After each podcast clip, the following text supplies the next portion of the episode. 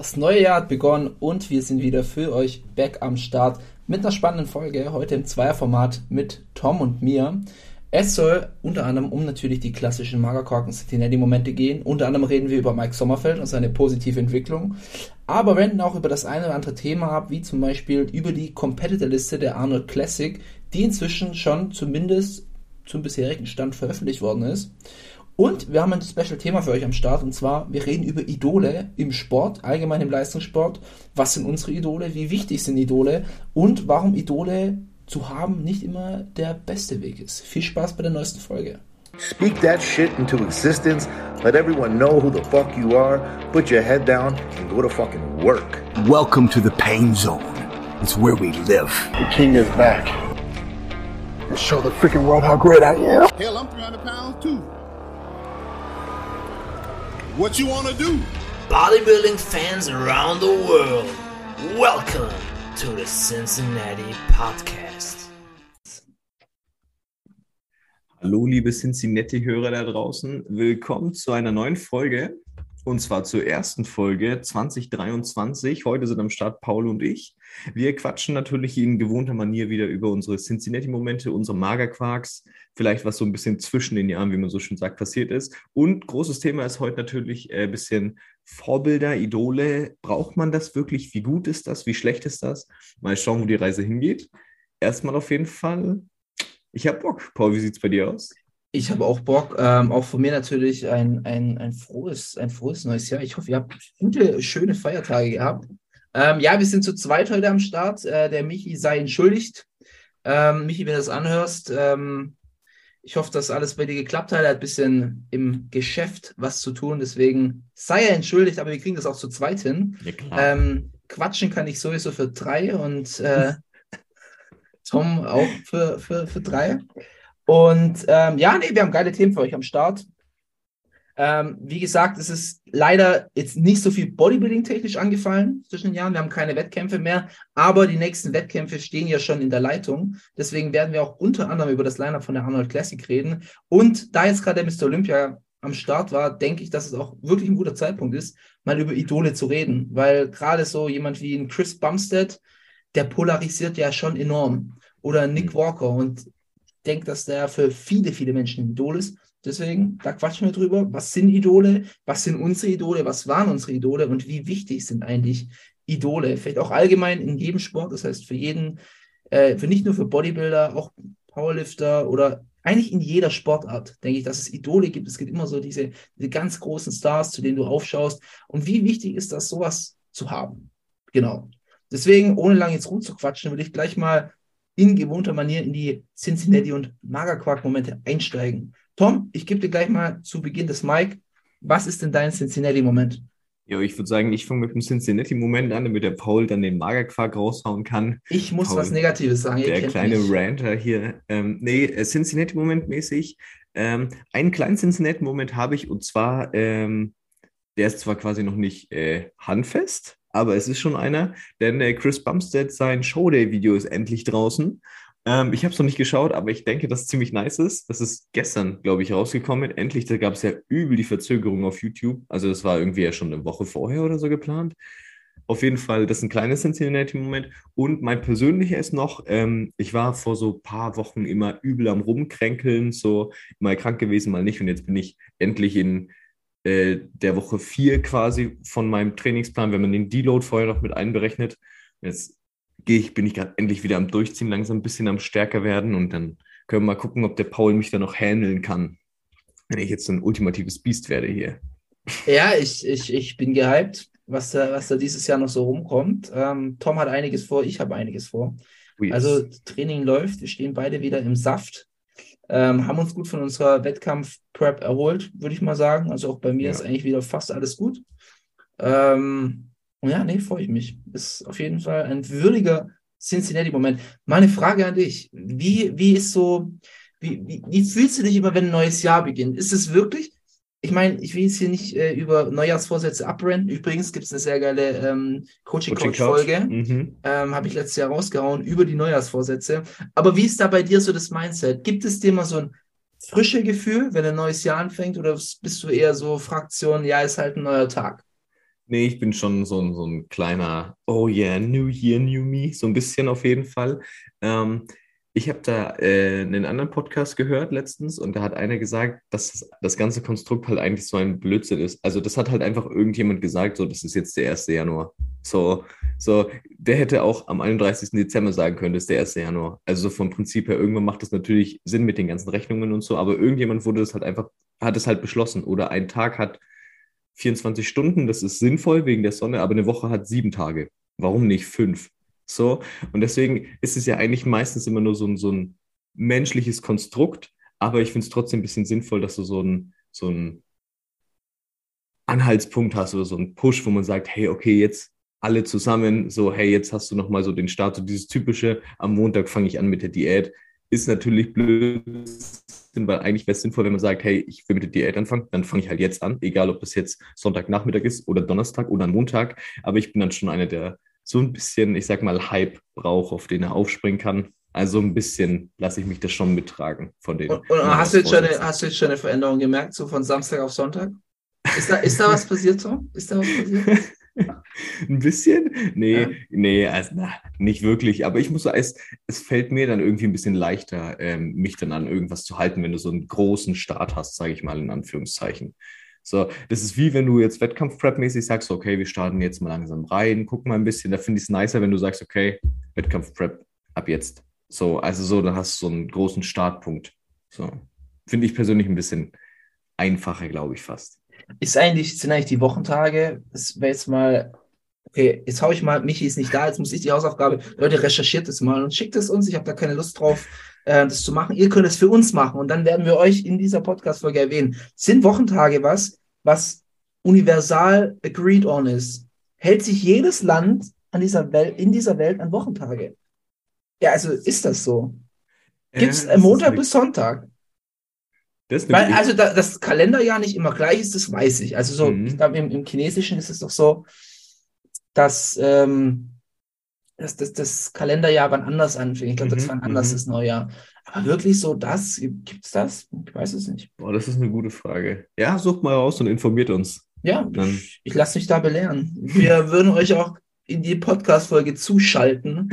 Ihr könnt uns einen kleinen TED-Talk halten. Es wird, es wird live gestreamt. Ich verspreche es. Sehr gut. Ähm, ja, cool. Also bei mir ist es immer ein bisschen, nicht ein bisschen anders. Doch, bei mir ist es eigentlich, also bei mir ist ein Neujahr, ich bin auch nicht so der größte Silvester-Fan. Ich würde auch am liebsten eigentlich so um 10 Uhr schlafen gehen. Aber ähm, für mich war das nie so ein, also zumindest in meiner Trainingskarriere nie so ein Switch, dass ich sage, okay, jetzt mache ich was anderes. Wenn ich Veränderungen machen wollte, dann hätte ich sie, mache ich sie am liebsten schon gestern.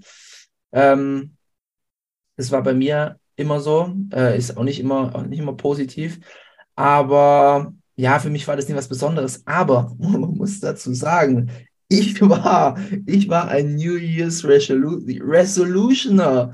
So hat meine Trainingskarriere angefangen. Ich habe tatsächlich mit dem Training im Januar angefangen. Oh, okay. Aber blieb hängen, würde ich mal behaupten. Es Hm. jährt sich auch. Ich habe jetzt äh, achtjähriges bald. Uh, Ja, ja. crazy. Das war, also ich habe so, ich glaube, im Januar habe ich so ein bisschen angefangen und dann habe ich, boah, ich will jetzt nicht lügen, irgendwie so am 20. rum oder sowas, hatte ich dann ähm, mein, äh, meinen ersten Masseaufbauplan, auch mit Ernährungsplan und allem drum und dran. Ähm, würde ich mal gerne rauskramen. Ohne Witz, würde ich mal gerne rauskramen, mal gucken, was ich damals so für Käse getrieben habe. Ich glaube, so schlimm war es gar nicht. Ich hab mal, der Trainer damals war Hm. ganz korrekt. Aber was der mir da für einen Ernährungsplan geschrieben hat, das war dann halt so richtig basic. So abends gab es einen Magerquark mit Walnüssen. Ich würde heute keinen puren Magerquark mehr runterkriegen. Das, nee. Nice. Ja, der hat doch Patrick Teutsch letztens ein Video rausgebracht, mit dem äh, er isst irgendwie 6000 Kalorien wie in seinem Aufbau früher, in seiner Ja, ersten oh mein Gott. Wo, der, wo er einfach so sich eine Pizza abends gemacht hat, noch Käse drauf und die dann geklappt hat und gegessen hat. So, Alter. Also ich weiß auch, dass ich Anfangszeit, das fanden meine Eltern damals sehr befremdlich. Inzwischen geht's nur noch so. Also ich hatte früher auch immer so großen Schüsseln, schon ziemlich am Anfang gegessen, so ganz große Salatschüsseln und da dann Magerquark und Haferflocken und Obst reingemacht. Und ähm, inzwischen ist es bei mir normal, aber damals war das ultra witzig in meinem ersten Masseplan, wo ich das reingespachtelt habe, mit so schönen, wie viel habe ich da gewogen? Vielleicht 85 Kilo. Ähm, und dann habe ich so Unmengen gegessen. Ich habe ja auch wahnsinnig schnell zugenommen. Also ich war da innerhalb von ein paar Monaten schon bei 95 Kilo. Holz. Ähm, ja, ich glaube von 82 auf, auf 95 in, keine Ahnung, vier Monaten oder sowas. Also wurde ordentlich, wurde ordentlich reingespachtelt. Ich war, also ich, ich glaube, ich glaub, das ist ein Thema für eine Podcast-Folge, aber wir müssen mal über den ganzen Schmarrn reden, den wir gemacht haben. Ich kann mich Jo. auch noch an so, so Protokolle erinnern, wo ich Post-Workout 150 Gramm Maltodextrin einfach gesoffen habe. Ja, Wahnsinn. Also, dass ich mir da nicht noch gleich eine Insulinspritze gesetzt habe. Wild. Naja, anyways, tut mir leid, jetzt bin ich ein bisschen abgeschwiffen. Ähm, dann würde ich sagen, soll ich mit was Positives, ich starte mit was Positives. Nee, ich starte mit was Negativem. Dann können wir nachher wieder den Schwung nach oben machen. Jawohl. Ähm, ich habe einen Magerquark. Der ist gar nicht so wirklich ein Magerquark. Also ich finde die Entscheidung ähm, gut ähm, und ich finde sie erwachsen. Und zwar geht es um den lieben Aldin Aljagic. Ich hoffe, ich spreche es richtig aus. Der hat in einem YouTube-Video, könnt ihr euch das Video gerne mal angucken, seine, seine ähm, Karriere an den Nagel gehängt. Er hat gesagt, er hat da nicht so viel Freude dran. Er hat diesen ganzen Wettkampfsport immer nur, ja, er wurde da immer so ein bisschen reingepusht. Äh, äh, äh, es war eigentlich gar nicht so das, was er wollte. Mein Magerquark in, der, in, der, in dem Sinne ist nicht, dass er sich dazu entschieden hat, das soll natürlich jeder entscheiden, wie er möchte, sondern vielleicht eher so die, die, die Grundproblematik, die wir, glaube ich, in Deutschland im Profizirkus haben. So dieses, dass wir wirklich viele Athleten haben, die, glaube ich, so denken und gar nicht so wirklich Bock auf Wettkampfsport haben. Was mich auch noch Mhm. stört, ist, ähm, das ist tatsächlich am Video, dass man nicht auch mal auf die Kacke haut und sagt, ähm, äh, so eine Prep und dieser ganze Stoff, da, da geht, da kriegst du psychische Probleme, ähm, du hast Nebenwirkungen und was weiß ich, weil das hat er dann nicht mal durch die Blume gesagt, sondern Mhm. er sagt halt, ja, so eine Prep ist halt sehr anstrengend und das wenige Essen und ich so, ah, also ganz ehrlich, auf so einem Level, da fuck dich eher ab, wie viel Spritzen du dir setzen musst ähm, und was für Nebenwirkungen du hast und dass du nachts nicht pennen kannst, ähm, aber nicht, dass du so wenig essen musst. Ja, das ist dann das geringste Problem. Also, Ja, und dann denke ich mir halt, Mann, Junge, sag's doch einfach. Sag's doch, wie es ist. Ich habe keinen Bock auf den Stoff, weil dann sagt er auch so, ja, ich werde ich werd jetzt eine schlankere und dünnere und elegantere Form haben. Sag doch einfach, dass du mit dem Stoff rausgehst. Ja, Ja, und du das gehst ja- auf TRT oder Natural oder was weiß ich. Und das ist ja auch voll okay. Also, weißt du so, das ist ja, das ist ja keine Schande oder so. So, wenn du dazu stehst, dann, wenn du zu einer Entscheidung stehst, dann kann keiner was kritisieren. So, und das lässt ihn sogar besser dastehen, wenn man einfach sagt, hey Leute, es war halt heftig, so, ich mach's natural. So, okay, aber einfach so dieses Rumgeeiere wieder. Ich, ich glaube, Dorian Yates hat es mal gesagt. Nee, Branch Warren hat es gesagt. Branch. Ähm, der hat, ähm, das war bei, ich weiß es nicht, irgendwie in einem Podcast oder so, wurde er mal gefragt, so, ja, könntest du dir ein Comeback vorstellen? Und er, hat- einfach straight raus gesagt, also ganz ehrlich, ich habe wirklich keinen Bock mehr, wie diese Mengen an Substanzen reinzujagen. Da Hm. drehst du irgendwann mal durch und auf so einem Level, also klar, Aldin ist jetzt kein French Warren, aber auf so einem Level, das kannst du dir gar nicht vorstellen, wie viel, wie viel du dir da reinjagen musst. Aber ich Ja. meine, außer du bist so ein Wundertalent wie Markus Rühl, der es dann mit, äh, was, 800 Milligramm Testo schafft, äh, auf dem Mr. Olympia zu stehen. Oder ein Dennis James, der mit einer Susta und eine Deka äh, Profi geworden ist. Ähm, aber wenn du ein normaler Mensch bist, natürlich, dann Ja, so. das sind abnormale Mengen. Also Ja. hört euch da auch gerne mal den Podcast von Heiko Kalbach an. Und ähm, das ist nicht schön. Naja, aber auf, auf was ich hinaus wollte, ist, dass halt, wir glaube ich allgemein in Deutschland diese Problematik haben, dass, dass die Bodybuilder, ja, das ist immer so, ich, also gehen wir doch mal unsere Profis durch. So bei einem, bei einem Roman kam schon die Äußerung, ich habe eigentlich keinen Bock auf diese ganzen Wettkämpfe. Tim merkt man's, Aldin merkt man's auch, ähm, ein, Fabian Mayer, klar, der zieht's trotzdem durch, aber da ist da auch immer Das so ein bisschen. Grenzwertig manchmal so ein bisschen, Ich, ja. ich habe immer so ein bisschen das Gefühl, der will da gar nicht da oben stehen. Ja, so eine Erschöpfung. So, so Ja. dieses so, boah, echt jetzt so. Ja, Mhm. ja. Ähm, ja, und sonst, äh, ich Urs mein, lebt es halt, glaube ich. Urs lebt so. es. Bei einem Emir habe ich auch eher das Gefühl, dass der zumindest sagt, ich bin bereit, diesen Weg zu gehen. Mhm. So Vollgas. Enrico auch, wobei da Mhm. natürlich auch mal die Aussage kam, dass er lieber Motorrad fahren geht. Wenn ich mich richtig erinnere. Naja, ich weiß nicht. Tommy, siehst du das? Nee, gehe ich schon mit. Also ich verstehe das schon und ich sehe das eigentlich auch genauso wie du. Ähm, wenn man halt das irgendwie nicht so fühlt und man muss halt bedenken, der Sport ist halt mit so viel verbunden. Weißt du, es ist halt nicht, wenn du das natural betreibst und sagst, okay, ich, ich hungere mich darunter oder fress mich hoch, was auch, also ganz einfach jetzt gesagt, und gehe hart trainieren, sondern ich jag mir da was in den Körper rein, was mich halt psychisch ans Limit bringt oder übers Limit hinaus und bla. Und du dann merkst, du hast da nicht so Bock drauf, dann sollte man das schon überdenken und dann halt auch dazu stehen. So, Mhm. und ich finde, dadurch kann man ja fast auch ein bisschen Vorbild sein, so ein bisschen abschreckend. So dieses typische Chris Bumstead ist hübsch, Chris Bumstead ist toll, der verherrlicht das Ganze und Classic Physik, das ist ja nicht so viel Stoff, keine Ahnung. Also so dieses Bild, was so ein bisschen nach außen projiziert wird. Oder ein Urs, der Mitte 20 ist und boah, geil und jung und toll und bla. So, naja, aber dann hast du halt mal jemanden, der packt das halt nicht.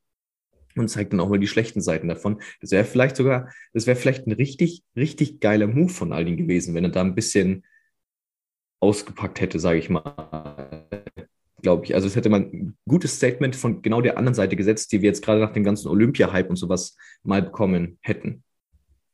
Absolut, stehe ich dir voll und ganz. Also die Leute denken dann halt auch immer, so ein Chris Bumstead nimmt dann wenig. Nee, Hm. nee, also der, der wird jetzt vielleicht nicht ganz so in die Chemiekeule, äh, die Chemiekeule sich reinhauen, aber und halt weniger essen in der Offseason, aber pff, das, das ist, also, sorry, es geht ja um den Mr. Olympia-Titel. Da, da wirst du keinen Stein äh, unumgedreht lassen. Bestes Beispiel Ja. ist auch Mike Sommerfeld, der dann selber gesagt hat, okay, diese Prep ähm, gehe ich halt Wird mal anders. all in. Ja. Und trotzdem hat es in Anführungszeichen nur für den fünften Platz gereicht. Wenn er Ja. da andere, andere Problemchen. Aber ja, Ja, und wenn, und wenn du dann merkst, du lebst es nicht und gehst das ganze Risiko dafür ein und hast dann nicht diesen Erfolg, Ja. ist halt heftig.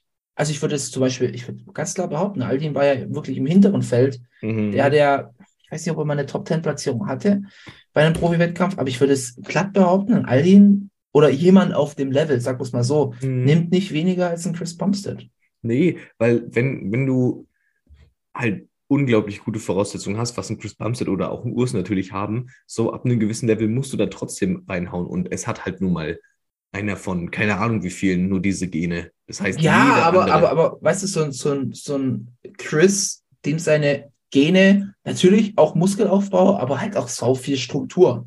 Ja, voll, voll. Und wenn du das halt nicht hast, dann kannst du dir noch so viel reinhauen und kriegst es nicht hin. Und wenn du eine gute Struktur hast, aber nicht so affin bist für das ganze Zeug, dann kannst du dir auch mega viel reinhauen. Das funktioniert halt einfach nicht. Und dann ist es halt, dann ist es halt einfach nur gesundheitsschädlich, ohne dass du irgendeinen Erfolg hast. Also so, so, das klingt jetzt voll hart, aber so vom Prinzip her, so ein Chris Bumstead verdient damit sein Geld, unter anderem auch durch sein ganzes Marketing und bla, ein Urs auch so. Aber wenn du dann äh, dir deutlich mehr Stoff wahrscheinlich reinhaust, um irgendwo nur annähernd ansatzweise so viel davon abzukriegen, von dem, was Chris Bumstead hat, und dann die ganzen gesundheitlichen Risiken hast. Also heftig. Dem muss man sich halt einfach bewusst sein. Da würde ich mir halt einfach wünschen, dass da mal jemand zumindest ordentlich auspackt und, Ja, und vielleicht, das- vielleicht auch mal sagt, okay, was ist eigentlich so wirklich der Grund? Was, und das wäre genau, der das wär genau der Moment eigentlich gewesen. Jetzt Ja. so. was, was man aber sagen muss, das stimmt natürlich, da muss man ein bisschen den Unterschied zu Natural Bodybuilding ziehen. Einer in der IFBB Pro League, der startet ja dann schon öfters. Ne? Mhm. Und deswegen, also wenn dich generell Diäten wirklich abfuckt und du wirklich sagst, das ist gar nicht so mein Terrain, ja, wenn du dann in der IFBB Pro League bist und du willst erfolgreich sein, dann musst du mehrfach jährlich starten. Natürlich. Klar. Einfach allein, um ein Showing zu haben. Du kannst ja nicht sagen, ich mache jetzt drei Jahre Pause und dann starte ich wieder und mache nochmal drei Jahre Pause. Du musst da schon Anknüpfungspunkte haben. ja, Die leben, die leben ja von diesen Superstars. Also, das ist, ich finde es immer sehr interessant, wenn du so die WNBF Worlds oder den Natural Mr. Olympia, die haben ja eigentlich fast jedes Jahr einen neuen Champion. Mhm. Und nicht, weil jetzt immer ein besserer kommt, sondern einfach, weil der letzte Champion vermutlich nicht startet. Ja, genau, genau. Es ist, ist nicht so, dass der jetzige besser ist oder der letztjährige schlechter war, sondern es ist halt einfach ein anderer. Ja. So. Ja, Und Es wahrscheinlich wirst du die nie nebeneinander sehen. So Thema Brosep, Patrick Teutsch zum Beispiel. So. ja irgendwie, irgendwie planen die mal aneinander vorbei. Mein Ja. Procep wird, glaube ich, nächstes Jahr starten. Mhm. Gehe ich mal stark davon aus. Patrick Teutsch, ah, Moment, da, da war, glaube ich, nee, Patrick hat letztes Jahr die Pro-Card gewonnen. Ja, der wird wahrscheinlich auch nochmal ein Jahr aussetzen. Mhm. Ich denke mal auch, ja. 24 vermutlich wieder starten. Naja, wild. Ähm, das war's eigentlich zu meinem Magerquark. Bisschen, bisschen ausgeschwiffen. Ähm, hast du einen Magerquark? Ähm, ja, ich habe einen Magerquark und zwar Ähm, es ist kein großer Held, den ich hier schüren will, aber ähm, der Aber. gute Paul, aber der gute Paul hat ein Video reingeschickt in unsere Gruppe von Rap One, ähm, zwecks der, zwecks der ähm, Leute, die aufgestellt sind bei der Arnolds, also die Teilnehmer. Und jeder hat eine geile Pose gehabt. Ein Ramon hat eine geile Pose, ein Urs hat eine geile Pose und so weiter und so weiter. Und ein Mike Sommerfeld, der jetzt wirklich mal ordentlich auf den Tisch gehauen hat, finde ich. Also das muss man jetzt schon appreciaten. Der hat schon geil abgeliefert, so. Und dann ist es scheißegal, ob er vor zwei Jahren oder so irgendwie vercheckt hat, dass er auf Mr. Olympia fliegt. Das ist eine alte Geschichte, das ist scheißegal, so. Aber trotzdem kriegt er nur Transitions, wo halt nichts passiert, wo er keine gute Pose steht. Ob das jetzt viel zu sagen hat oder nicht, keine Ahnung, aber ich denke mal, Rap One wird sich das Video, bevor sie das hochladen, schon das ein oder andere Mal anschauen. Und dann würde doch auffallen, dass jeder eine gute Pose hat, außer Mike Sommerfeld. Also wirklich jeder. jeder. Das fand ich ein bisschen, äh, weiß ich nicht. Ähm, passt perfekt zu meinem Cincinnati-Moment. Meiner geht ein bisschen weiter zurück. Ähm, meiner war nämlich, ich wollte über die Mike-Situation reden, über Mike Sommerfeld. Ähm, hast du, hast du perfekt dargestellt. Also, das, man hat es ja jetzt mitgekriegt, ne? Also, wenn man jetzt sich mal die ganzen Podcasts anhört und äh, Newsportale, die darüber berichtet haben, ähm, Mike hat da mal so drüber erzählt, wie das so der Clinch ist. Klar, er hat selber gesagt, er hat kein, kein Beef mit Rap One, aber es sind halt immer wieder so Sachen vorgefallen. Er würde sich auch natürlich wieder in ein Video reinsetzen. Aber Mike, und das muss man auch mal neutral äh, äh, bewerten, wurde da schon sehr stiefmütterlich behandelt von Rap One ja, das in der Vergangenheit. Das waren einmal diese Photoshop-Kommentare, das waren die Berichte, äh, nicht, nicht nur Mike, das war ja auch Steve Bentini. Ich erinnere mich dran, wie damals bei Mr. Olympia, wo da schon dieser Twist war, da wurde in Steve seine Platzierung, die, glaube ich, relativ gleich war mit David Hoffmann seiner.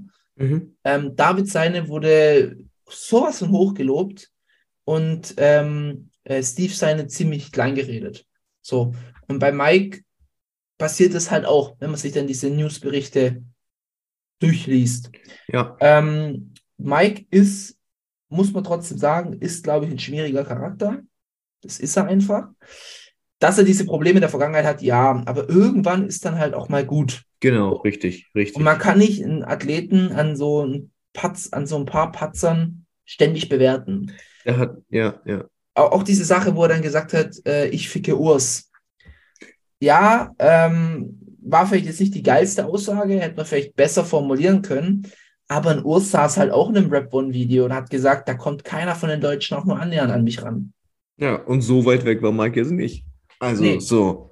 So, da der hätte, da hätte ein Brion hätten wir auch hinter Mike setzen können und dann klopft Mike ganz klar an Urs seiner Tür. Ja. Und also man muss einfach sagen, Mike hat den Mund gehalten, diese Prep. Er hat abgeliefert, hat ein geiles Paket gehabt. Auch Riesenrespekt, dann danach erst nicht Mike Jammerfeld im Vorfeld äh, sagen, hier und da, ich war krank und ich habe mir da was angerissen. Nee, Gar nichts. seine Prep durchgezogen. Danach hat er gesagt, die und die Probleme hatte ich. Ähm, also für das eigentlich noch eine geile Platzierung rausgeholt. Hätte dann wahrscheinlich auch wirklich an, an Urs sein Türchen klopfen können. Mike Ja. sein großes Problem, das sieht er auch selber ein, ist seine Präsenz, die er nicht hat. Seine Social Media Präsenz, die ein bisschen ja, weniger ist. Er zeigt sich nicht so viel in den Staaten. Ich meine rausgehört zu haben, ich will mich aber jetzt nicht so weit auslehnen, dass er jetzt in die USA für eine Zeit lang ziehen möchte. Aber jetzt hat er erstmal eine Deutschland-Tour vor sich. Mhm. Und ja, also muss nicht sein. Rap One, klar, es gehört zu ESN dazu und zu Fitmart. Ähm, also sind davon gesponsert, äh, dass sie dann ihre Athleten gut darstellen. Eine Sache, andererseits ist es auch das Newsportal in Deutschland, dann erwartet man sich doch zumindest ein bisschen Neutralität. Das Newsportal neben Cincinnati natürlich in Deutschland. Aber ja. Aber ja. Natürlich, ja. Kurz Nee, ins eigene ja. reingeschossen. Aber, aber äh, schön, eigentlich, ja, stimmt, äh, schöner Cincinnati-Moment. Äh, Mike Sommerfeld als Person, so ein bisschen. So, also fühle ich, finde ich gut, finde ich richtig gut. Ja, Mike, wenn du das hier hörst, bitte behalte das einfach bei. Richtig Und geil, dann, ja. Dann kann man dich schon eher leiden. Um noch ein bisschen Liebe zu schicken. Yes. Ähm, hast du noch einen Cincinnati oder Magerquark-Moment? Ich bin durch. Weil dann, ich habe einen Magerquark-Moment, aber der passt, den müssen wir ein bisschen nach hinten schieben. Weil ich würde sagen, wir reden erstmal über das Line-Up von der Arnold Classic. Yes. Das wurde nämlich jetzt veröffentlicht. Ähm, wir werden das sicherlich nochmal eine genaue Prediction machen. Wir wollen aber trotzdem schon mal drauf eingehen, wer jetzt schon am Start ist. Ähm, und zwar unser Fokus liegt auf ähm, Men's Open und Classic Physik. Ähm, es gibt wieder drei Männerkategorien und drei Frauenkategorien, also Fitness, Bikini und Wellness. Und Men's Physik, Classic Physik und Men's Open Bodybuilding. Das heißt, 212er gibt es nicht. Aber das heißt nicht, dass es keine 212er Athleten geben wird. Die sind nämlich Mhm. am Start. Und die Wheelchair-Kategorie gibt es ebenfalls. Da würde ich mich mal, ich, ich will mich da echt mal ein bisschen äh, reinlesen, die Wheelchair-Kategorie, weil äh, mir sind außer der Arnold tatsächlich keine Events bekannt, wo diese Wheelchair-Kategorie stattfindet. Naja, ähm, gehen wir mal rein. Ähm, ich hau's einfach mal kurz raus. Men's Open Bodybuilding haben wir Sean Clarida, Samson Dauda, William Bonek, Kamal El Ghani, Blessing Vodibu, Justin Rodriguez, Charles Griffin und Akeem Williams. Ähm, nicht auf der Liste ist Raphael Brandauer. Er hat es eigentlich im Vorfeld angekündigt. Ähm, der macht die Arnold Classic dann jetzt doch nicht. Dann in der Classic Physik, das ist das deutlich spannendere Feld, haben wir Oskar Leczynski, Ramon Rocha Quiros, aka Ramondino, Mike Sommerfeld, Alex Cambronero, Neil Curry, Darwin Uribe, Courage Opara, Jason Brown, Kurilo Kudeyev, Entschuldigung, wenn ich diesen Namen gerade geschlachtet habe, ähm, und Mehdi Larijani. Yes, ähm, davon einige aus der Top 10. Also in Men's Open Bodybuilding haben wir aus der Top 10 nur Samson Dauda und William Bonek. Ähm, Blessinger Vodibu, Akim Williams haben sich gar nicht platziert. Charles Griffin hat meines, ich glaube, 15. oder 14. Platz. Irgendwie sowas, ja. Justin Rodriguez hatte, äh, genau, Justin hatte den 15. Platz. Ich glaube, Charles hatte den 14. Platz. ja. Mhm. Ähm, William hatte einen neunten Platz und Samson war auf Platz sechs. Sean Clarida hat die zwei Serverklasse gewonnen, der ist dabei. Und ähm, Kamal El Ghani hatte den dritten Platz belegt in der zwei Serverklasse, ähm, wo man auch jetzt tatsächlich im Nachhinein sagen muss, eigentlich wäre ein zweiter Platz drin gewesen. Erster Platz meiner Meinung nach nicht, auch wenn es der Herr selber von sich, glaube ich, denkt. Nun gut, ähm, Tom, erstmal an dich. Was sagst du zum Line-Up? Und was sind deine, ja, was sind so deine Picks? Picks? Ja, also äh, zum, zu Open auf jeden Fall. Ähm, ja, Samson Dauda finde ich sehr geil. Bin sehr gespannt, wie er ausschauen wird, weil der taugt mir, der hat eine geile Struktur, den finde ich sehr, sehr nice. Ähm, Blessinger Vodibu, mal gucken, wie das so wird. Keine Ahnung, ist schwer einzuschätzen, aber ich sehe da jetzt nicht die besten Chancen. Einfach, dass es einfach für mich ne, so ein, so ein Andrew Jack ist so vom, vom, vom Auftreten her ähnlich, finde ich, wie ein Blessinger Vodibu. Bloß der Andrew Jack, der liefert ab. So, finde ich. So, der sieht geil aus. Ein Blessinger Vodibu, der labert halt. Also, um das mal so zu sagen. Ähm, deswegen mal gucken. Sean Clarida finde ich, ein sehr, ich sehr interessant. Ähm, er hat ja jetzt die 212er nochmal gerockt. Wird er es nächstes Jahr wieder tun oder nicht? Ich glaube, es ist noch nicht genau, also es hat, wurde noch nichts zu gesagt. Es ist ja auch noch ein gutes Stück Zeit. Ähm, aber ja, mal schauen, wie er sich dann in der Open schlagen wird, ob das dann funktioniert. Er hat gesagt, wenn er die, wenn er die Open Arnold gewinnt, dann startet er in der Open beim Olympia. Bin ich gespannt. So ein Sean neben einem Samson, einfach das Bild interessiert mich. William Bonek, schwierig. Er hat uns letztes Jahr bewiesen, äh, nee, vorletztes Jahr, nach Mr. Olympia, dass er dann nochmal richtig, richtig geil aussehen kann. Nee, das war letztes Jahr. Das war Arnold Ach ja, es Jahr. war, es war ja, ah ja, stimmt, stimmt, stimmt, stimmt. Arnold letztes Jahr, genau, dass er richtig, richtig geil aussehen kann. Ähm, aber auf Mr. Olympia hat es dann doch äh, nicht äh, gereicht. Deswegen sehr schwierig einzuschätzen. Ich bin auf jeden Fall am meisten gehypt auf den Sean Clarida und Samson Dauder. Definitiv. Battle of the, the Giants und, the, und the, also äh, the Giant, Giant, wie sagt man da? Ähm, David und Goliath. David und gut, ja, ja. ja. Genau. Ähm, ich auch. Ich kann es tatsächlich ganz, ganz schlecht einschätzen. Ich finde, Sean ist in sich einfach so komplett, Mhm. dass, dass er tatsächlich einen Samson Downer auch schlagen könnte. ja. Ich bin halt der Meinung, dass Samson dann doch, dass das mit, mit, dem, mit diesem Fleisch und der Höhe, die er hat, dann vielleicht doch zu dominant ist. Mhm, Ich denke, es mhm. kommt darauf an, mit was für einer Conditioning er kommt. Also wenn es noch mal, Ja. wenn er nochmal zum Olympia einen drauflegen kann, kann er das auf jeden Fall auch gewinnen. Ähm, ich sehe dann, also meine Top 3 muss ich ganz klar sagen, ist, wenn, wenn wir jetzt von dem Lineup ausgehen, ähm, wäre Samson, Sean und Kamal, also in Ja, keiner ja. bestimmten Reihenfolge. Ich sehe einen William eher weiter hinten, ein Blessing genauso. Ich finde es auch von Blessing keine kluge Entscheidung, das jetzt zu machen, ähm, weil da fehlt halt einfach ähm, Fehlt viel halt zu viel Beinvolumen. Ja. Akim ist ja ein Hit or Miss, aber für mich in den letzten Wettkämpfen einfach nur noch ein Miss gewesen. Ja, ja, richtig. Ähm, gut, Justin, Dauerrenner, ganz ehrlich, ich, ich finde, der, der sieht so verbraucht aus. Ja, ist halt so ein typischer äh, hinterer Platzierungsdude. Wär, Wäre er gar nicht. Also wenn du dich mal erinnerst, ähm, 2000, das war die, eine der ersten Podcast-Folgen, 2021, da hatte der ein richtig gutes Showing. Der hat, glaube ich, den zweiten Platz hinter Nick gemacht beim New York Bro. Und der sah super aus, aber inzwischen, wenn ich ihn sehe, sieht der einfach nur noch so verbraucht und alt aus. Mhm. So im Fachjargon sagt man verstofft. Verstopft. in meinem Fachjargon. Aber ähm, nee, also weiß nicht, ob da eine Pause gut tut oder einfach mal ein bisschen kürzer treten, ich weiß es nicht. Ja, gut, Charles, Charles sehe ich dann eher so auf einem Platz. Boah, ja gut. Könnte William wird sich schon noch vor ihm platzieren. Ja, aber dann, dann könnte schon kommen, finde ich. Mhm. Also so von dem Line-Up auf jeden Fall. Hm. Also so ein, keine Ahnung, so ein fünfter, sechster Platz oder so, könnte ich mir vorstellen für einen Charles Griffin. Würde ich ihm auch gönnen. Ja.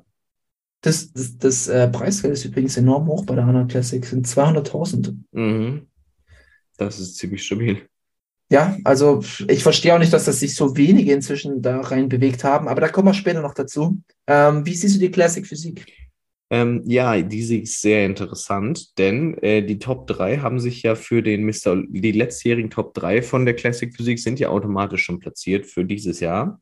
Heißt, ein Urs müsste eigentlich nicht antreten, sondern könnte äh, direkt Off-Season schieben, fast ein Dreivierteljahr und dann äh, ranklotzen.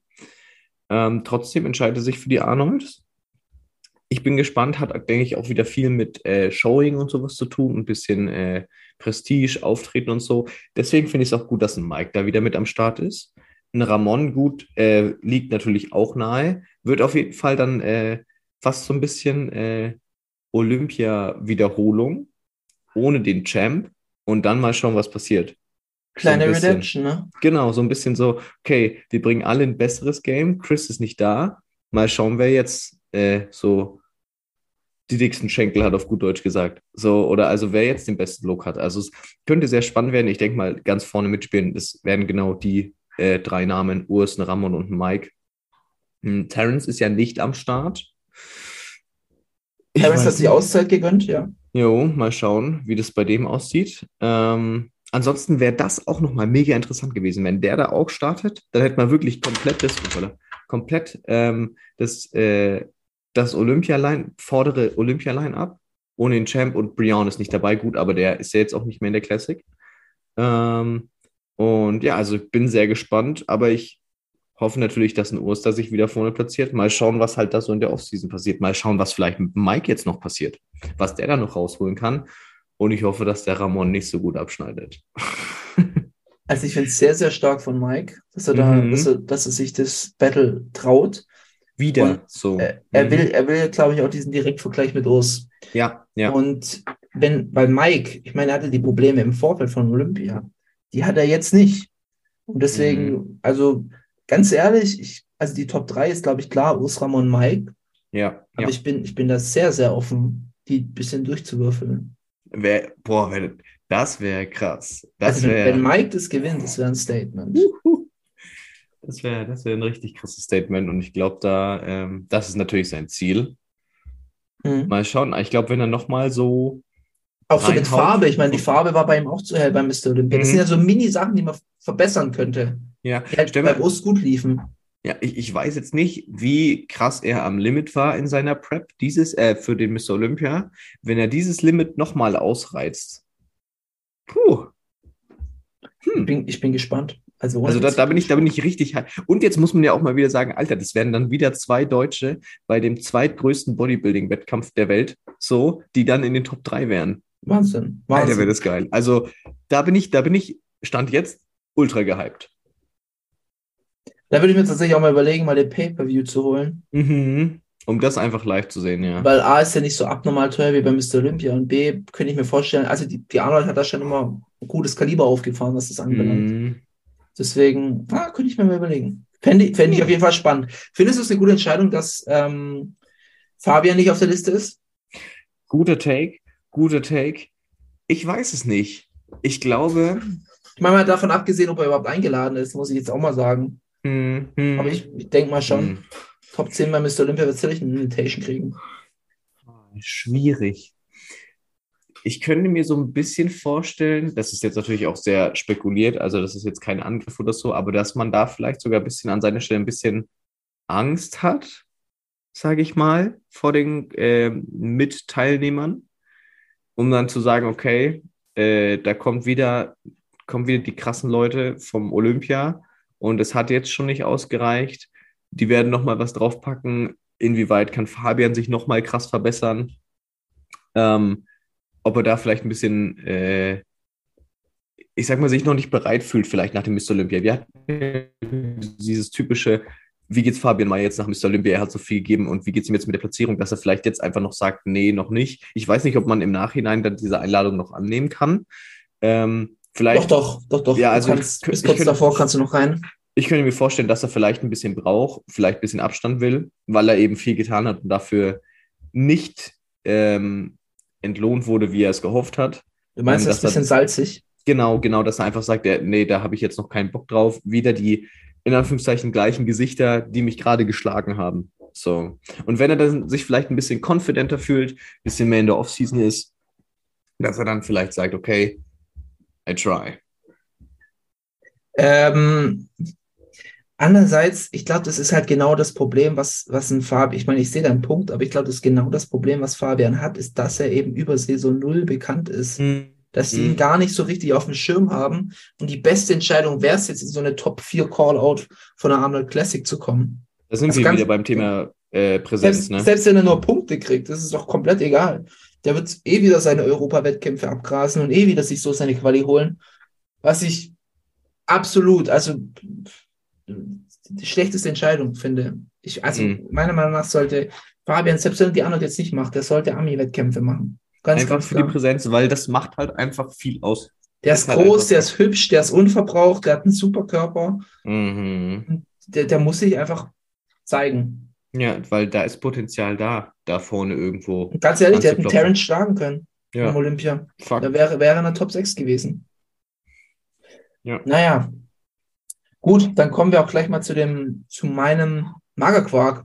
Und zwar geht es ums Open Lineup, ähm, weil da zwei Namen fehlen. Und zwar der gute Derek Lunsford und der Nick Walker, die halt noch im Gespräch sind. Also ich denke, Hardy kann man sicher sein, der macht es nicht.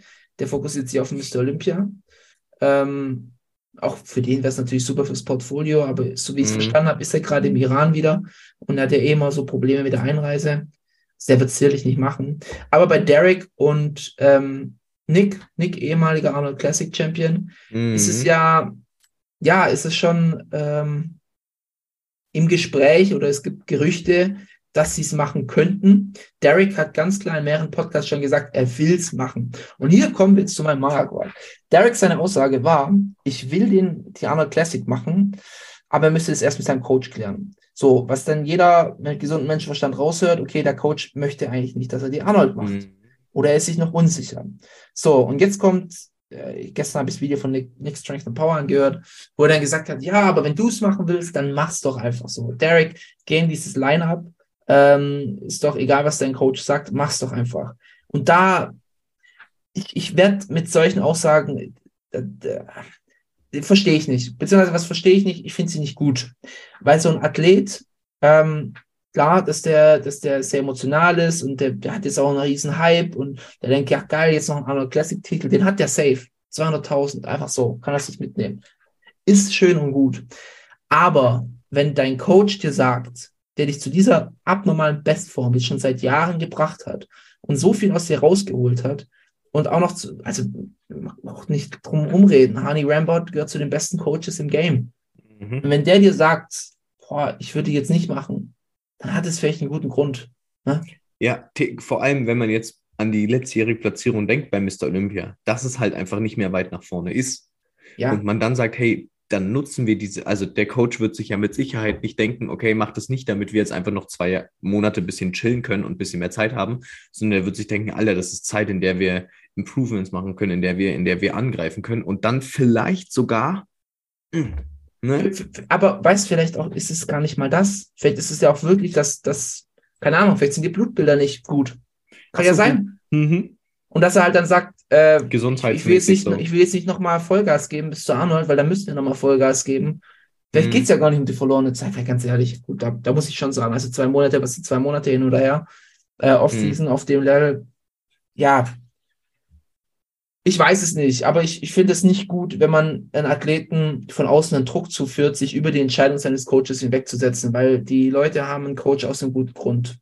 Ich meine, klar, Ja. wenn der Coach Quatsch ist, dann wechsel den Coach, aber vielleicht solltest du auch da ein bisschen mehr auf Coach hören, weil wir haben da auch letztes Jahr äh, bei Nick Walker, nächster Kandidat, Mhm. da habe ich noch gar kein Statement dazu gehört. Kann auch noch sein, dass er sich entscheidet. Bei ihm glaube ich tatsächlich, dass es eine Ego-Sache ist und dass er jetzt wirklich abwartet, ob ein, so ein. Derek, Derek noch reinkommt. Und wenn ein Derek nicht reinkommt, wird, glaube ich, Nick sagen, äh, fuck it, ich mach's. So. Ähm, Aber ist es dann nicht sogar fast ein bisschen äh, schwächer? So? Ja, das ist, das ist schwächer, aber ich glaube nicht, dass ein, dass ein ähm, Nick Walker seinen Titel verlieren möchte ja, natürlich, aber. und also- seine Legacy beschmutzen möchte. Hm. Und Wenn ein Nicht-Profi-Sieg, ja, also ich, ich glaube, dass er ist, er sagt es ja immer selber, er ist sehr, sehr kompetitiv. Hm. Ähm, auf was ich hinaus wollte, sorry, jetzt bin ich gerade ein bisschen abgeschwiffen, ähm, dass er ja let letztes Jahr mit Matt Jansen genau die gleiche Diskussion hatte. Und sie sich, Richtig. glaube ich, deswegen auch getrennt haben. Im Zuge unter dessen, anderem. ja. Ja.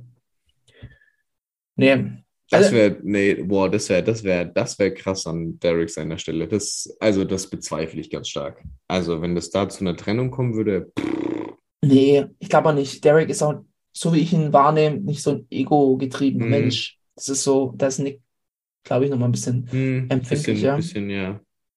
Aber ja, keine Ahnung. Gut, also bei Nick muss ich jetzt sagen, bleibt noch spannend, wenn der Mhm. sagt, ich mach's. Ich weiß nicht, äh, wie die aktuelle Form von Nick aussieht. Der Ähm, ist stabil, auf jeden Fall. also ich habe hab ein Bild gesehen, aber ich glaube, dass der sich, dass die sich beide noch in sehr guter Conditioning halten. Ja, ich Ja, sehe es gerade. Ja, ziemlich gut. Also, Ist noch sehr, sehr, äh, ja, ich sehe gerade die, die Front Double Biceps. Das ist so, ja, eigentlich der perfekte Eight Weeks Out. mhm. Der schaut geil aus, der. Ach, Aber Nick ich glaube, ist einfach ich, geil. ich, glaub- ich glaube halt wirklich, dass es bei ihm so ein bisschen am Ego scheitert, in Anführungszeichen. Dass es ihm ein bisschen äh, in den Weg rein. Also ich glaube, ja, ich glaube tatsächlich, dass es davon abhängig macht, ob Derek äh, noch reinspringt oder nicht. Hm. Deswegen behält er sich das noch außen vor. Er hält sich jetzt in seiner guten Shape und dann wird er vielleicht so drei oder four Weeks out sagen, ja oder nein. Ja, ja, gut, okay. Ja, hm. Hm. Schwierig, ja, gut, okay, schwierig, schwierig. Ansonsten easy run für entweder Samson oder Sean. Die sind dann vom Rest vom Lineup sehr, sehr dominant, finde ich. Oh, yes. Gut, Kamal kann man noch dazu nehmen, aber dann kommt schon ein sehr krasser Cut, finde ich. Ja, ja, das stimmt. Ja, safe. Ja, Kamal halt auch nur, wenn das halt bringt, ne? Also, Gut, Kamal ist eigentlich immer sehr Aber conditioned. Ja. Könnte dann die Frage sein, ob ein Kamal oder ein Samson dann sogar eher. Weiß nicht. So, ich, ich, ich tue mich da sehr schwer, wenn du halt einen sehr kleinen Athleten hast und dann einen großen. Ich, also der Blick wird doch immer.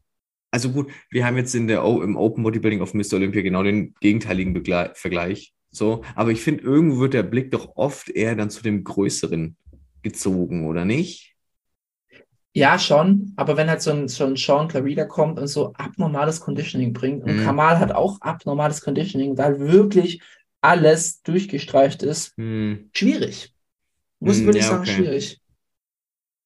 Das würde ich zum Beispiel gerne mal live sehen, glaube ich. So, da nochmal, also Thema Conditioning allgemein. So, das Mhm. nochmal live ist, glaube ich, nochmal eine andere Welt. Hat es nicht, hat es nicht Phil Heath im ersten Generation Iron gesagt oder sowas? Ähm, dass immer viel Gerede ist und auf Videos und Bildern, aber wenn du vor Ort bist, dann ist eigentlich ganz klar. So, dass wenn du es live siehst, dann ist einfach so, ja, okay. Deutlich einfacher, wer welcher Platz ist. So. Ich glaube es auch. ich, ich mein bestes Beispiel ist Nick Walker. Ich habe jetzt hier gerade noch seine Seite offen. Der sah in den Updates immer so unspektakulär aus.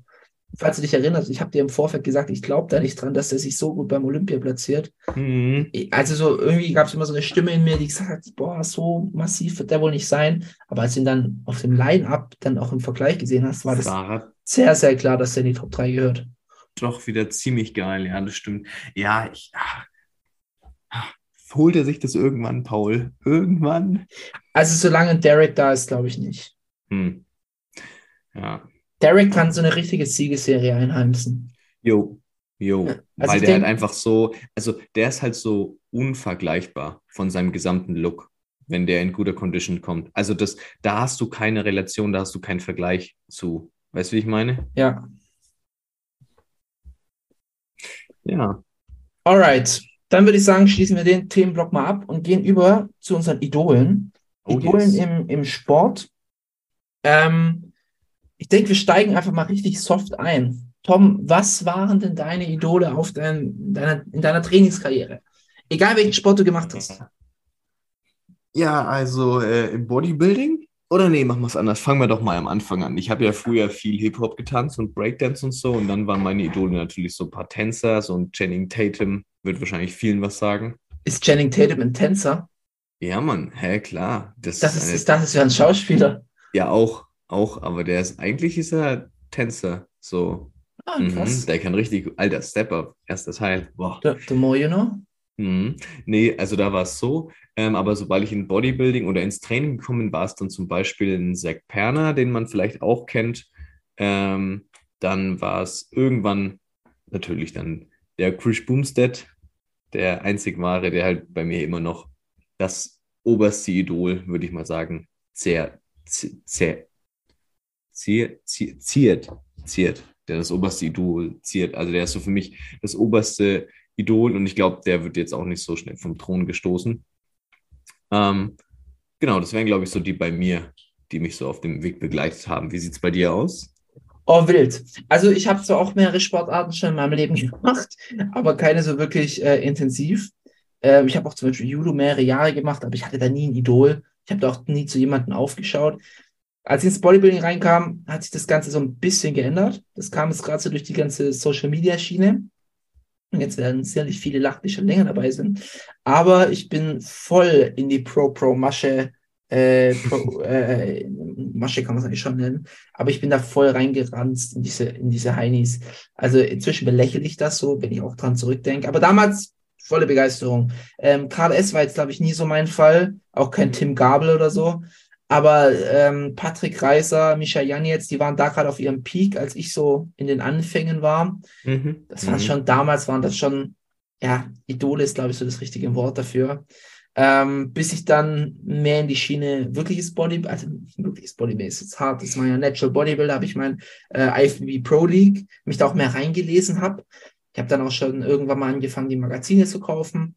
Ähm, ich war immer sehr, sehr begeistert von dem Dallas McCarver. Einfach, der war damals, glaube ich, noch 24 oder sowas. Mhm. Mhm. Ähm, der war für mich einfach, boah, ich dachte, boah, wenn ich mit 24 so aussehen und so rumlaufen würde, äh, der hat ja mit 21 seine Pro-Card gewonnen. Wahnsinn. Ähm, und dann, ja gut, ich, ich fand dann, irgendwann ging es dann, glaube ich, nur noch, war nur noch der Übergang in, finde ich geil, aber tatsächliche Idole sind irgendwann mal so richtig raus, raus verschwunden. Ich habe immer, ich habe einen, einen Roman Fritz habe ich immer sehr bewundert, wegen seiner, wegen seiner Art tatsächlich. Ähm, Nick Walker nach wie vor, Chris Bumstead nach wie vor. Ähm, Arnold Schwarzenegger war nie mein Fall, vor allem nachdem ich ihm persönlich beg begegnet bin. Never meet your, never meet your idols. Ähm, aber das war damals nochmal so der, der richtige Kick. Ja, und das sind so die, klar, ein Ronnie Coleman hat man auch immer gefeiert, aber Mhm, irgendwann mhm. hat sich für mich die Idolkultur, sie ist gegangen. Also es gibt keinen Bodybuilder, den ich als Idol von mir bezeichnen würde. Ähm, Ja, und sorry, das- ja.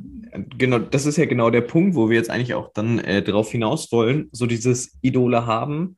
Ähm, wie gut ist das? Hat man das immer? Braucht man das überhaupt? Ist es vielleicht schlecht? Ähm, Ja, also Idole haben, ich glaube, dass es äh, ein Idol zu haben ist gut, gerade für einen Start.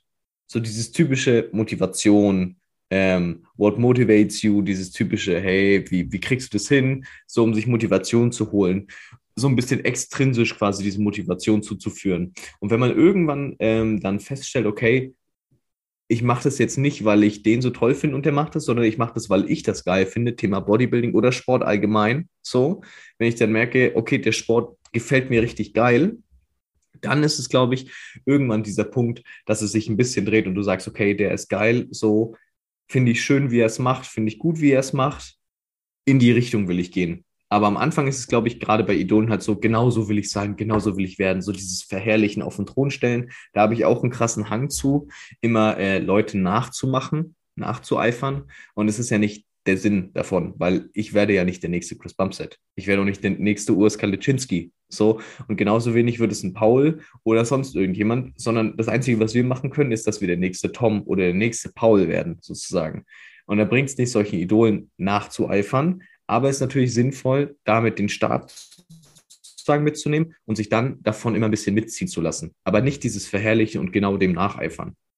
Ähm, vielleicht mal ganz kurz vorweg, was ist ein Idol? Ich habe es gerade gegoogelt. Jemand etwas als Gegenstand schwärm schwärmerischer Verehrung, meist als Wunschbild von Jugendlichen.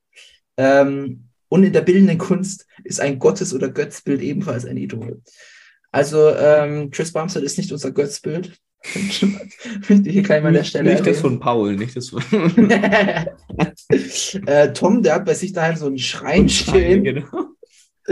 Ähm, nee, ich finde eigentlich die Punkte, die du sagst, eigentlich sehr, sehr gut. Als initiale Motivation Mhm. können Idole schon sehr helfen. Ja, ja. So dieser, diesen, diesen Startkick geben. So halt, durch, man wird ja nur auf irgendwas aufmerksam durch irgendjemanden, der was besonders macht. Also so, keine Ahnung, ein bestes Beispiel früher, so in der Schule mit 16 oder 15, so ein Tony Hawk war das doch? War das nicht der Skateboarder, der so krass war, die ganzen Spiele? Ja, so, ja, Tony so, Hawk. wei- weißt du, so, das war so der Punkt. Dann hast du bei Sport Sprinter, so ein Usain Bolt, der halt einen Weltrekord aufgestellt hat und was für einen. So, dadurch wird man doch darauf aufmerksam und dann ist es, glaube ich, schon so ein Idol von wegen, okay, ich will, ich will auch einen Weltrekord in Anführungszeichen aufstellen und irgendwann merkt man halt vielleicht, okay, das ist, funktioniert doch nicht genauso wie bei dem, weil man ist halt einfach anders. Aber um diesen Startpunkt zu nehmen, ist es, glaube ich, schon fast ein Muss, ein Idol zu haben, würde ich fast sagen. Ich glaube, das ist fast unmöglich ohne. Weil selbst wenn du sagst, hey, ähm, der Paul ist bei mir in der Klasse, so, und der ist voll breit und der geht trainieren, dann ist der im Moment ja ein bisschen mein Idol, wenn ich dann anfange zu trainieren. Also ich glaube, für den Start brauchst du immer so ein bisschen Idol. Ist Idol aber nicht so ein Schritt weiter, dass du sagst, ich will so sein wie er? Aber will man das nicht dann, wenn man damit anfängt? Weißt du, wie ich meine? Also wenn du, wenn Ich du jetzt, ja. Ich wenn du, glaube wenn, ja. du jetzt, wenn du jetzt sagst, okay, ich fange mit dem Bodybuilding an oder einfach mit dem Trainieren, so, dann fange ich ja nicht an, um zu sagen, hey, ich will einen 20er Ärmel, ich will einen 50er Ärmel, ich will dicke Schenkel, sondern sagst du, der Paul trainiert so, ich will so Schenkel wie der. Weißt du, so, also würde ich sagen, ich glaube, dass es da schon fast für den Startpunkt essentiell ist. Ja, stimmt, stimmt voll und ganz. Das war bei mir bei Dallas McCarver. Da gibt es dieses geile Video, da gab es so ein Trainingsvideo. Ähm, da ist er so ins Gym reingelatscht und der konnte Mhm. seine Schenkel nicht zusammentun, weil er so einen riesigen Adduktor hat. Der hatte so eine, so eine geile pinke Leggings an. Ich fand das so Hammer. Und jeder hat sich so umgedreht. Und das war so, das habe ich mir auch immer so vorgestellt. Ich so, boah, so will ich mal in einem Gym reinmarschieren. Genau. Ähm, bin ich voll und ganz bei dir. Also tatsächlich, ja, dieses, dieses, dieses Feeling, was du denkst, was diese Mhm. Person hat. Genau, genau so. Genau das will Oder ich was, auch so was die- die Person verkörpert. Ge- Genau, genau, das, was die Person darstellt. So, das will ich auch darstellen. So, Genau, ja, ja, ja. Das, das Ja. ist, glaube ich, ein guter Punkt, weil ähm, das ist ja auch der Punkt, äh, wir sehen ja auch immer nur die, die geschauspielerte Version. Wir wissen nicht, Richtig, ist es wirklich richtig. so? Ne? Die, die sagen uns nicht, wie es wirklich ist, ähm, sondern die zeigen uns immer nur quasi die geschauspielerte Version. Aber genau diese geschauspielerte Version wollen wir sein. Ist doch genau das gleiche, wie wenn ein kleiner Junge Batman anguckt und sagt, boah, ich will Batman sein. Ne? Ja, ja, ja, genau. Richtig, vollkommen richtig. Und da sind wir auch bei dem Punkt jetzt hat, äh, von wegen, ist es dann wirklich sinnvoll? So, weil du kannst, der kleine Junge kann halt nicht Batman sein. Also, so ganz banal. So, und ein Paul wird halt auch kein Dallas McCarver sein. Unabhängig davon, ob er jetzt genau Sagt die gleichen. Nein, unabhängig davon, ob, der, ob er jetzt die gleichen Gene hat oder nicht. So, der Paul wird auch irgendwann einen ultra krassen Adduktor haben und da werden sich vielleicht auch die Leute dann umdrehen, aber es wird nicht dann der Dallas McCarver sein, der dann durchs Gym läuft, sondern es wird dann der Paul sein. So, weil du kannst halt nicht genau diese Person werden. Und ich glaube, dass, wenn man, wenn man das realisiert, ist man an dem Punkt, wo man sagt, okay, dann bin ich irgendwann intrinsisch motiviert, weil ich dann begreife, ich mache das für mich und nicht um so zu sein wie er. Das ist ein sehr, sehr guter Take. Ähm, äh, ja, genau, das ist halt, halt wie du sagst, ähm, du, du kannst, natürlich kannst du, kannst du Leute beeindruckend finden oder sagen, das ist cool oder so.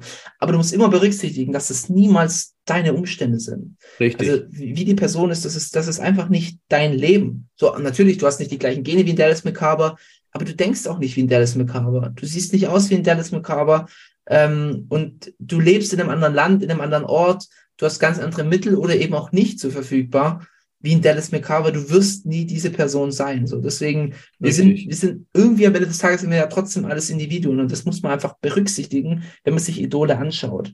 Und was für mich auch noch ein wichtiger Punkt ist, sind vielleicht nochmal, dass man auf diese Schattenseiten eingeht, dass man das vielleicht manchmal gar Mhm. nicht realisiert, aber eine Person ist nicht nur Glanz. Niemand ist nicht nur Glanz. Und deswegen sollte man sich auch nicht wundern, wenn selbst wenn man so versucht zu sein wie die Person, dass alles rund läuft.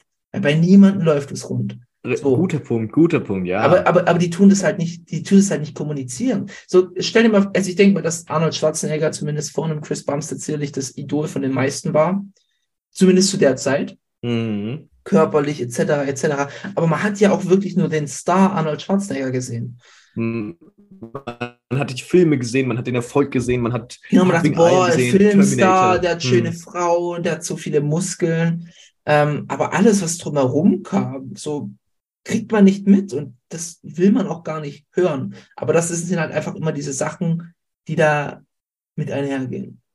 Ist doch eigentlich ein gutes Beispiel, Arnold Schwarzenegger, so Thema Logan Franklin, Arnold Schwarzenegger, als das Ganze mit Corona dann äh, ein Thema war. So, ich glaube, Logan Franklin hatte Arnold Schwarzenegger wahrscheinlich als größtes Idol im Vergleich zu vielen anderen.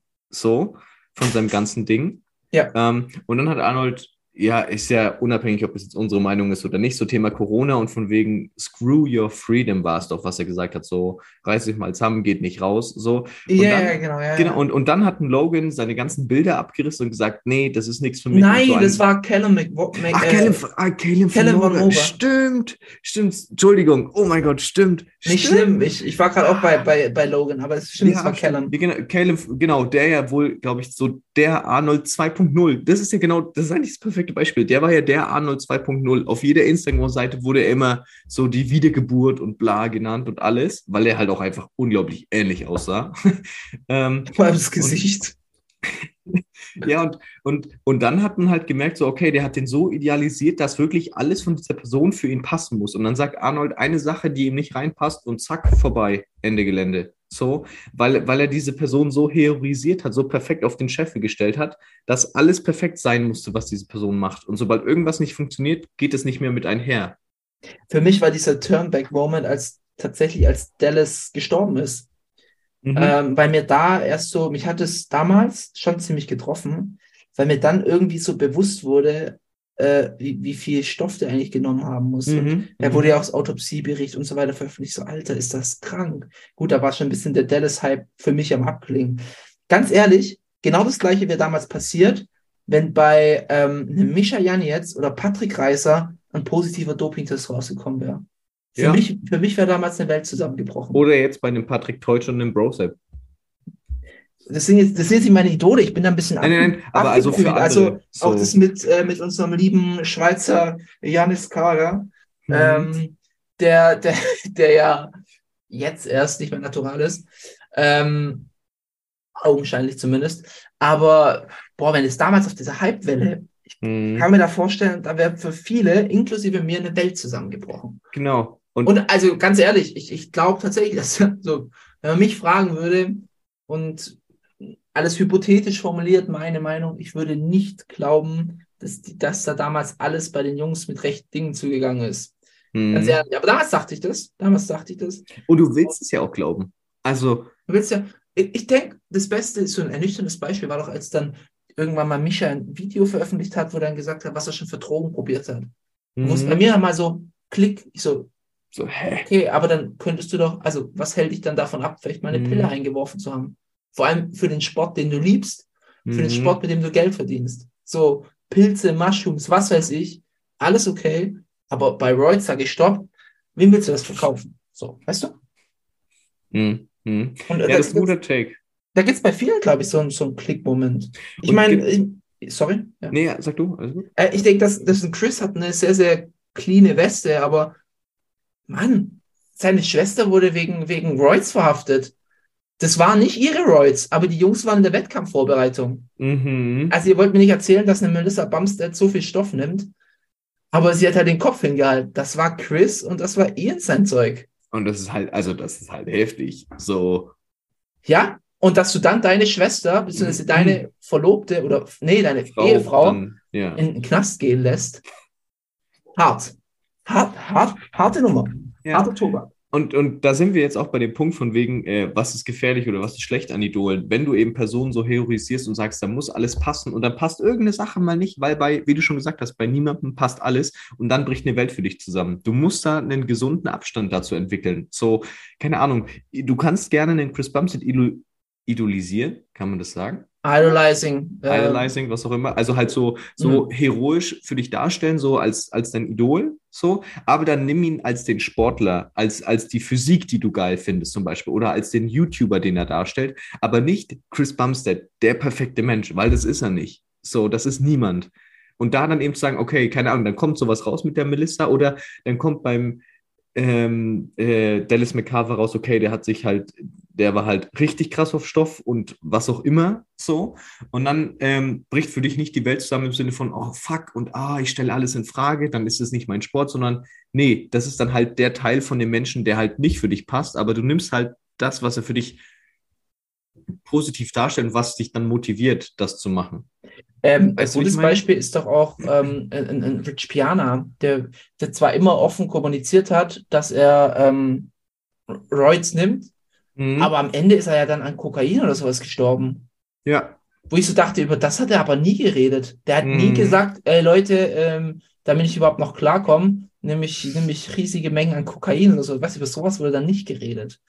Aber Ja. ich, ich stimme dir da voll und ganz zu. So, ich glaube, was man als Vorbild oder als Idol nehmen kann, ist der Charakter. Der Charakter, Mhm. der gespielt wird. Und da musst du dir immer bewusst sein, dieser Charakter ist nur ein Charakter. Das ist wie Batman, das ist wie. Batman ist, Batman ist ein richtig guter Vergleich. Das ist einfach nur was, was dargestellt wird. Und was ja, nicht, oder, oder Captain America, Superman, Ja. you name it.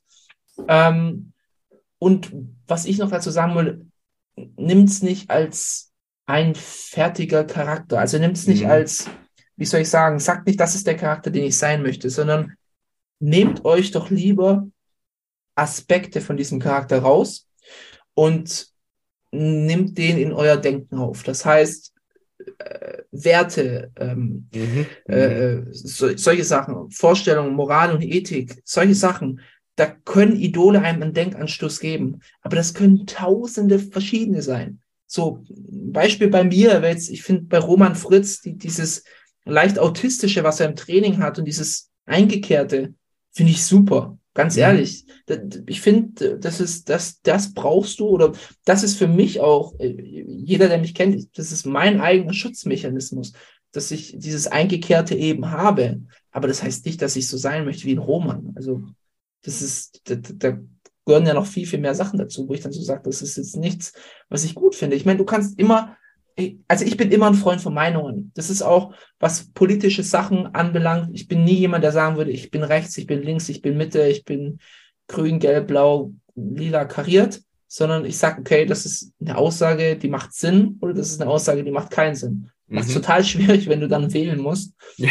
Ähm, Weil du halt mit vielen Sachen vielleicht einhergehst von vielen unterschiedlichen Sachen, aber mit vielen Sachen auch wieder ein nicht, nicht so. Richtig, richtig. Mhm. Aber, aber so ist es halt einfach. Ich bin zu jedem Sportler im Bodybuilding heutzutage komplett neutral eingestellt. So klar, ich finde, ich, ich folge manchen und ich folge manchen nicht. Einfach weil ich sage, der Content interessiert mich, der Content interessiert mich nicht. Oder ich finde, das ist eine blöde Person, das ist keine blöde Person. Aber ich versuche immer zu schauen, okay, vielleicht was sagen die, was, was gibt mir vielleicht mal einen Denkanstoß? Wo könnte ich mal drüber nachdenken? Was kann ich für mein eigenes Leben übernehmen? Was finde ich gut? Was finde ich nicht so gut? Ne? Mhm. Bestes Mhm. Beispiel ist auch Mike Sommerfeld. Ich folge Mike nicht, einfach wegen so, also nicht, weil ich einfach, weil mich sein Social Media Content nicht interessiert. Mhm. Aber da waren auch oft halt einfach Aussagen von dem Mike, wo ich gesagt habe, ist ja kompletter Quatsch, was er sagt. Aber wieso soll ich ihn deswegen jetzt verteufeln? So. Mhm. Ich Mhm. höre mir trotzdem an, was er zu sagen hat. Ich habe mir trotzdem seine neuesten Pod Podcasts, kann ich auch sehr empfehlen. Einmal die mit Erdem. Erdem, ja, richtig gut. Ähm, na, da noch mal irgendwo ein. Ähm, naja, aber auf jeden Fall, ich habe mir das angehört und dann kann ich sagen, okay, die Passage äh, ist Quatsch für mich. Das ist, Mhm. ich, ich, das macht für mich keinen Sinn. Und die Passage gibt mir vielleicht mal einen Denkanstoß. Und dann kann man auch mal sich vielleicht mehr in die Person reindenken, anstatt zu sagen, okay, Mike Sommerfeld ist vielleicht einfach ein, ein Vollidiot. Genau, sondern man kann richtig. halt sagen, boah, so hat er das da gedacht und so war Mhm. seine Denkweise. Und vielleicht ist nicht alles äh, so, so wie es zu sein scheint. So. Ja. Ich glaube, ich, ich versuche jetzt mal einen guten abschließenden Gedanken zu formulieren zum Thema Idole. Bitte. Ähm, ähm, als Tipp für alle da draußen oder als Ratschlag, sucht euch Idole, lasst euch von denen motivieren, nehmt euch Dinge von den Idolen weg, Werte, Einstellungen, äh, äh, Meinungen, Ich nehmt denke, euch die mit, Ins Inspiration wäre, glaube ich, ein gutes Wort. genau, lasst euch von denen inspirieren zum Teil und baut daraus, eure eigene Persönlichkeit mit eurer eigenen Note. Und dann werdet ihr nicht der nächste Chris Bumstead, nicht der nächste Arnold Schwarzenegger, sondern ihr werdet der nächste ihr selbst sozusagen. Ihr werdet euer Selbst einfach besser. Richtig. Ba- Baut die Version, die ihr sein wollt. Die Person, Genau. die ihr sein wollt. Und da, da könnt ihr euch, euch gern beeinflussen lassen. Jeder lässt sich beeinflussen. Das ist auch unvermeidbar, dass man Einflüsse hat. Aber denkt immer selber. Schmeißt immer die eigene Denkmaschine an. Lasst euch nicht immer alles vorkauen. Und de denkt nicht in den klaren Mustern. Und dann kann man trotzdem ganz neutral sagen, Ronnie Coleman war der krasseste Dude, der jemals auf eine Bühne Ja. gegangen ist, ohne dass man sich dann seine Existenz hinterfragt, wenn Ronnie in einem Video Blödsinn labert. Und das Genau, hat auch richtig. Ronnie oft genug. Oder Markus Rühl. So, Ja. Ich finde, dass er seine Legacy null beschmutzt, dadurch, Nein. dass er jetzt sich hinstellt und bei seinen Stoffdosierungen vielleicht 80 Prozent vergessen hat. Kann ja sein in dem Alter. Aber ähm, das ändert für mich nichts dran an die Person, die damals auf der Bühne stand. Genau, nicht den Sportler, den ich damals de oder den ich gut finde. Ja, und auch wenn Arnold Schwarzenegger ganz neutral ein richtiger Depp ist, ähm, sein Körper war krasse Legacy. trotzdem Genau. Toller Körper, äh, viel erreicht in dem Sport, in der Politik, im Schauspiel. Muss Hat man, den Sport groß gemacht. hat den Sport Richtig. groß gemacht. Ohne ihn gäbe es den Sport nicht, wie er heutzutage ist. Ja, Facts. richtig. Gut. Was ein Abschluss, Alter. Guter Boom. Abschluss. Ja. Dann, ähm, ich, ich, ich übernehme einfach mal das Outro.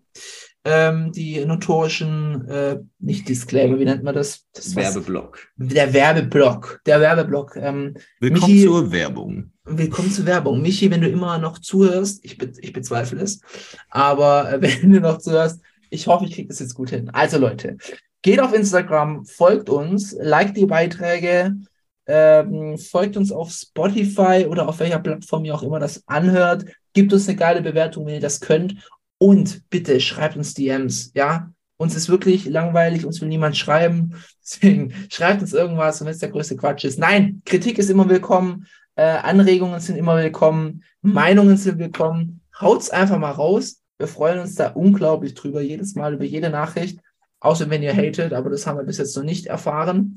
Und wir lesen uns auch immer ganz gerne die Kommentare auf Instagram durch. Die sind immer spannend. Ähm, geile Diskussion immer wieder. Deswegen auf jeden Fall, ähm, nichtsdestotrotz viel Erfolg im neuen Jahr. Ähm, auch wenn ich da nicht so dran glaube, aber Tom tut's. Deswegen ihm zuliebe ähm, auf ein erfolgreiches Jahr 2023. Wir haben uns auch Oh, natürlich yes. Cincinnati intern wieder Ziele gesetzt. Und yes, danke fürs Einschalten und wir hören uns in der nächsten Folge. Ciao, ciao.